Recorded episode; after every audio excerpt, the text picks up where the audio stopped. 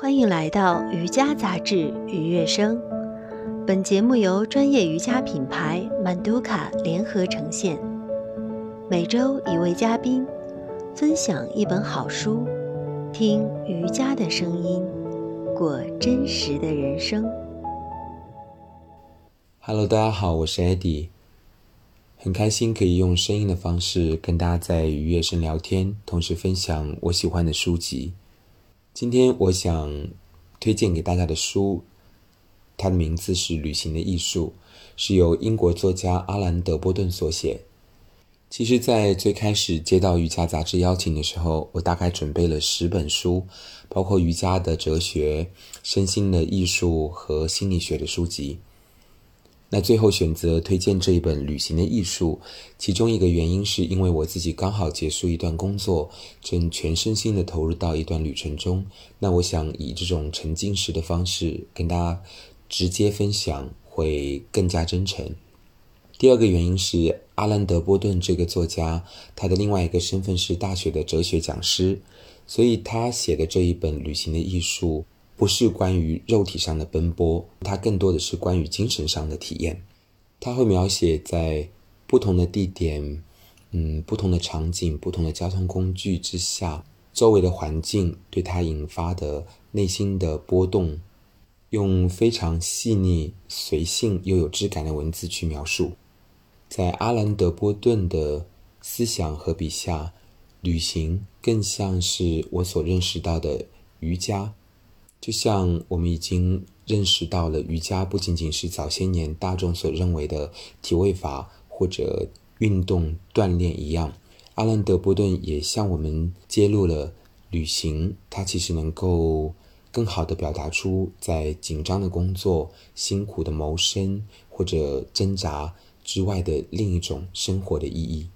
那如果说旅行有一种区别于日常生活的意义的话，阿兰·德波顿他可能会在书中告诉我们，他的意义或者说是他的艺术就在于通过旅行，通过行走，我们可以找回那些被自己的惯性或者旧有的模式下所忽略的东西。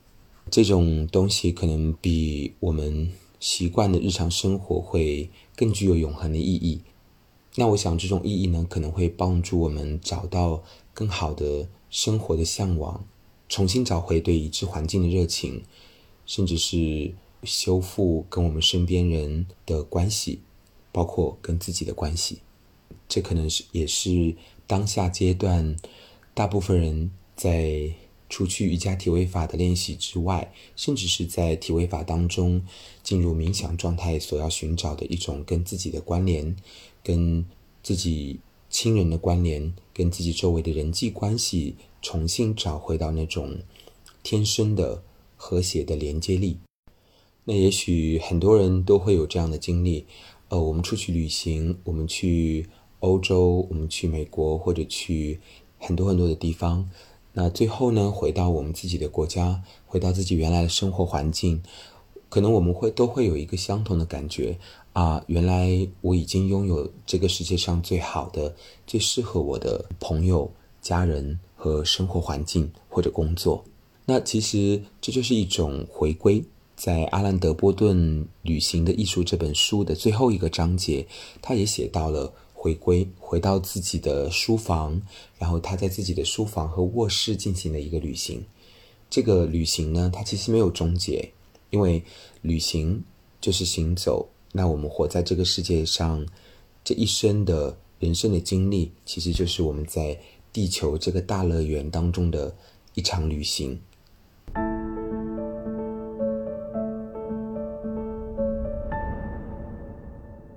那接下来，让我们一起在阿兰·德波顿《旅行的艺术》这本书的文字当中，一起来探索，然后我们来聊一聊。在这本书的第五十九页，有一段文字，我现在读给大家听：旅行能催人思考。很少地方比在行进中的飞机、轮船和火车上更容易让人倾听到内心的声音。我们眼前的景观同我们脑子里可能产生的想法之间存在着某种奇妙的关联。宏阔的思考常常需要有壮阔的景观，而新的观点往往也产生于陌生的所在。在流动景观的刺激下，那些原本容易停顿的内心求索，可能会不断升进。接着他又说，在各种交通方式中，火车也许最易于思考。同轮船和飞机比较，坐在火车上，我们绝不会担心窗外的风景可能会单调乏味，其速度适中，既不会太慢而让我们失去耐心，也不会太快而让我们无法辨认窗外的景观。在行进过程中，火车能让我们瞥见一些私人空间，譬如说，我们可能刚刚看见一位女士正从厨房的餐台上拿起杯子。紧接着看见一个露台，露台上正睡着一位先生。再接下来看见公园里一个小孩正在接一只球。至于抛球的人，我们却看不见。这些私人空间虽是短短的一瞥，却给我们遐思。然后他又写道，在长时间的火车梦幻的最后阶段，我们会感觉自己返归本真。以及开始清楚那些对我们真正重要的情感和观念。我们并非一定得在家里才最有可能接近真实的自我。那针对上面这一段文字，我阅读之后的感觉是，阿兰·德波顿引发我对一些我平常在旅行当中也有的感觉有了一种呼应，但是我并没有很深的去沉入到我的感觉当中。这种感觉呢，其实就像一种在。移动中的冥想，因为我们通常会把体位法的练习、流动的练习称为体式中的流动冥想。那在旅程当中，其实跟这种方式是完全一样的。比如，我们被动的去移动，我们的身体是安放在一个交通工具当中，那可能是飞机、火车或者汽车。那在我们的身体安顿下来，就是我们没有办法去。从客厅走到阳台，或者从自己的家里走到超市，那这个时候我们的身体其实是相对安静，因为这个交通工具上的时间对很多人来说是空白的、无聊的、难以打发的这种寂寞。但是在阿兰德波顿的揭露下，我们反而发现，旅途的第一个阶段，就是交通工具的这个阶段，反而会激发我们对感官。觉知的培养，甚至是把感官内化，由外在环境的触碰而引发内在的涟漪。那这个感觉呢，就像我之前有一次在南印度住在一个阿育吠陀的治疗中心。那在这个阿育吠陀的治疗中心呢，我住在泳池旁边的房间，然后旁边呢有几棵椰子树，晚上非常的安静，只有。轻微的风声和大自然的一些，像大自然中鸟类在睡梦中发出的轻微的絮语，这种感觉，嗯，然后忽然间有一个椰子，它可能成熟了，从椰子树上掉下来，掉进泳池，然后这种感觉它就被放得很大，在这个宁静的夜晚。那我们在旅途的第一个步骤，就是交通工具当中，我们的身体安顿。心可能会有点无聊，然后我们去看向窗外，嗯，有看到的风景，激发了、激活了我们的感官。然后，如果这个时候我们可以借助瑜伽的练习方法，把感官收回到我们自己的嗯内在去观察自己的话，反而可以培养一种向内的觉察力。那很多人都会在瑜伽馆有冥想的体验。这个体验有时候并不会总是美好的，因为在日常生活当中，你在家里冥想，在瑜伽馆冥想，你可能随时都会张开眼睛看，或者站起来离开这个场景。但是在旅途中，我们被绑在这个凳子上，有很多东西在那一刻是静止下来的，所以感官就会自动的浮现出来。只要我们能够去看见。我们就会看到很多在生活当中被忽略的感受和细节，甚至一些往事。而只有当我们把感官向内回收，看到内在的波动和变化，我们才会记得原来曾经发生的，或者在我们的心上有各种各样思绪完全的变化。这种想法所产生的印记，或者说情绪的印记，它并没有消失。因此我们就有机会对他们做一些工作。关于这一段，阿兰·德波顿在二十八页有一段文字可以作为总结。嗯，他说，在任何地方，实际的经历往往是我们所想见到的，总是在我们所能见到的现实场景中变得平庸、暗淡，因为我们焦虑将来而不能专注于现在，而且我们对美的欣赏还受制于复杂的物质需求和心理欲求。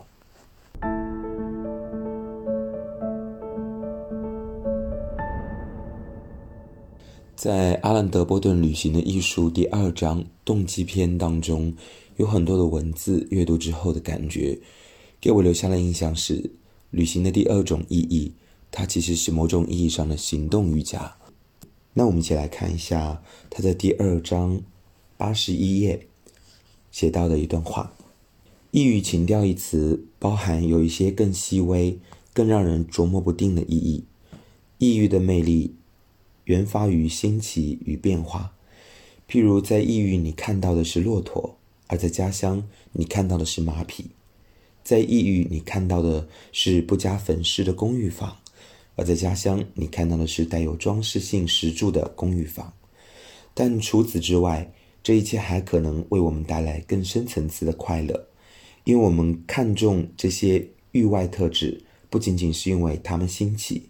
而且还因为它们更符合我们的个性，更能满足我们的心愿。相反，我们的故土并不能做到这一切。我们在异域发现的异国情调，可能就是我们在本国苦求而得不到的东西。然后他在第九十五页写道：在异域，一个有吸引力的人，除了具有我们本国人所具有的魅力外，他所处国度的异域情调也让他生辉不少。如果爱是寻求那些我们自身所不具备，却为我们所爱之人独有的个性魅力，那么当我们和异域情人相爱时，我们更有理由期待自己融入一种我们自身文化所缺失的价值和观念之中。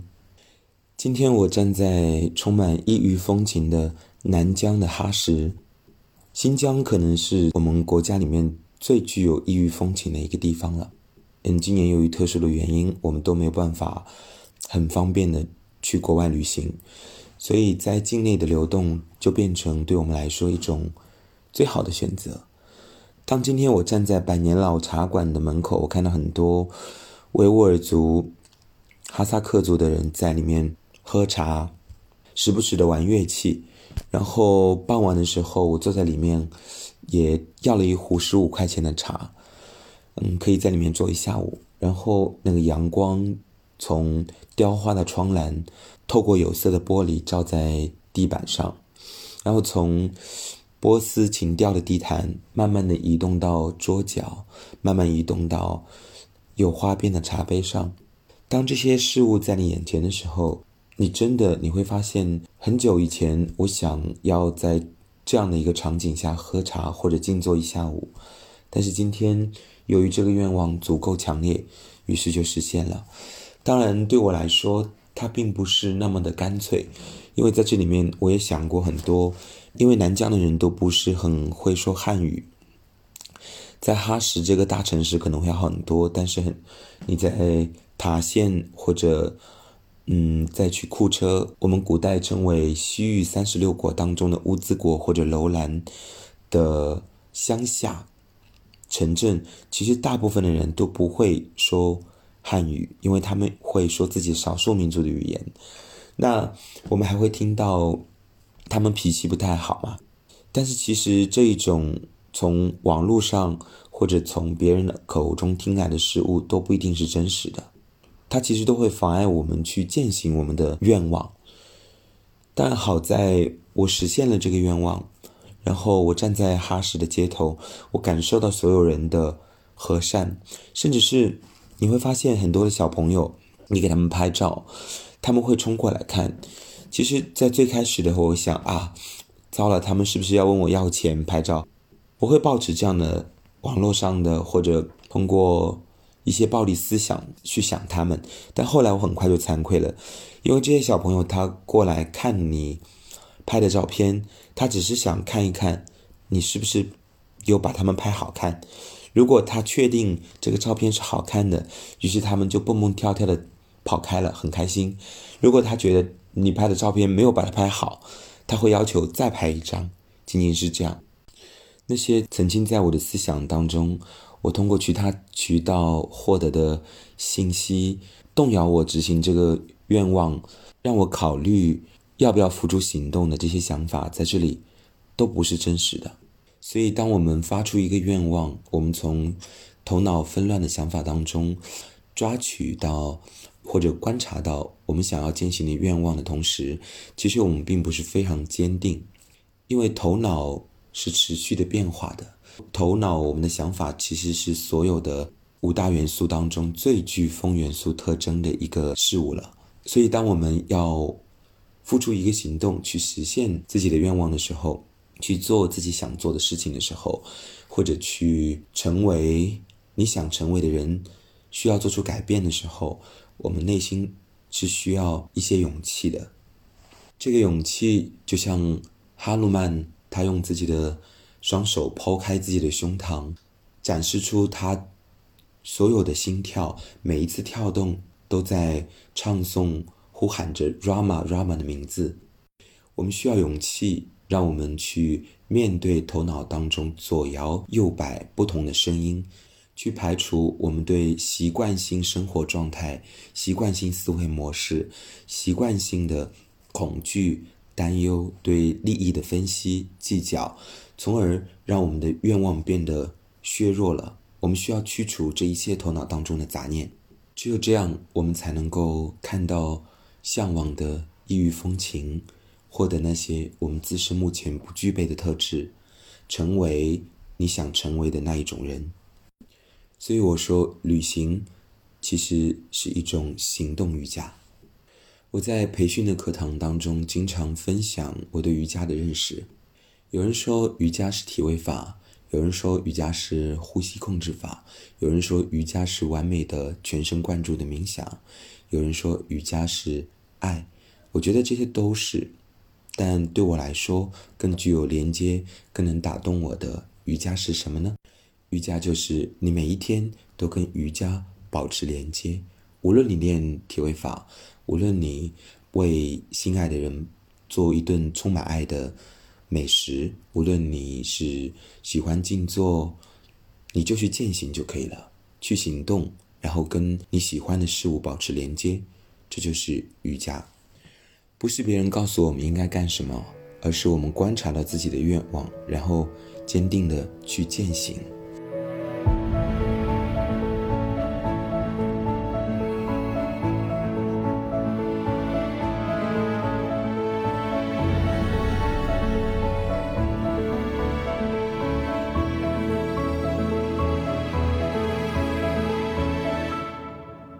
在旅行的艺术当中还看到了第三重意义，嗯，就是旅行是透过大自然帮助我们找到通往当下的道路。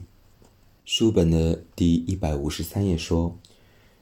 那么，如果把人放置于大自然中，与一座破布或高山、一棵橡树或一株白菜共处，又会对他的身份认同产生什么影响呢？”毕竟草木无情，他们何以能鼓励我们，让我们从善如流？一个没有活动能力的物体，仍然能对它周遭的事物产生影响。自然景观具有提示我们某种价值的能力，例如，橡树象征尊严，松树象征坚毅，湖泊象征静谧。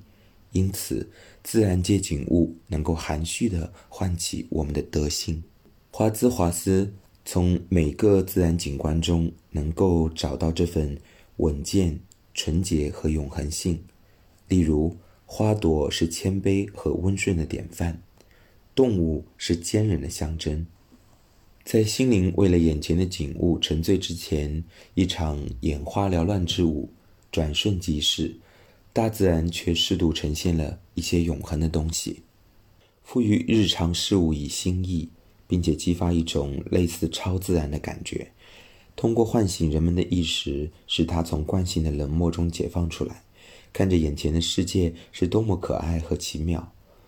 大自然是个取之不尽的宝藏，然而因为人性的惯性和自私自利的追逐，我们视而不见，充耳不闻，心灵既不能感觉，也不能领悟。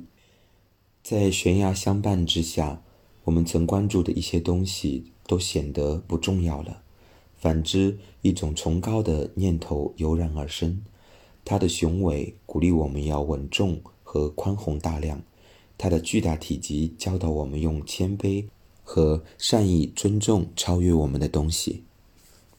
在我们的生命中有若干个凝固的时间点，卓越超群，贵伟壮丽。让我们在困顿之时为之一振，并且弥漫于我们全身，让我们不断爬升，让我们身居高位时激发我们爬得更高，让我们摔倒时又鼓舞我们重新站起。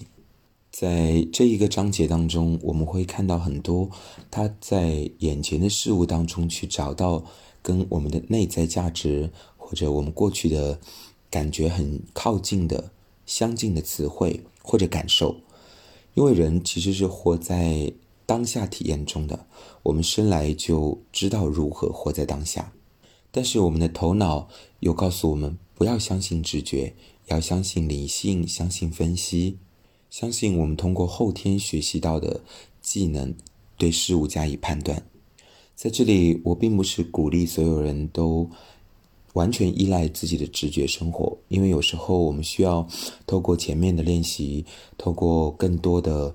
功课，让我们看到自己内心的念头，哪一些是我们真诚想要为之付诸行动的愿望，哪一些只是杂乱的想法。而分析也是我们活在这个越来越复杂，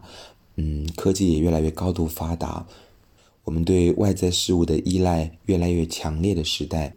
理性分析仍然是非常管用的一种方法，但是直觉和分析其实就像两种语言。我们通常会去羡慕可以流利的说两种语言的人，或者更多语言的人。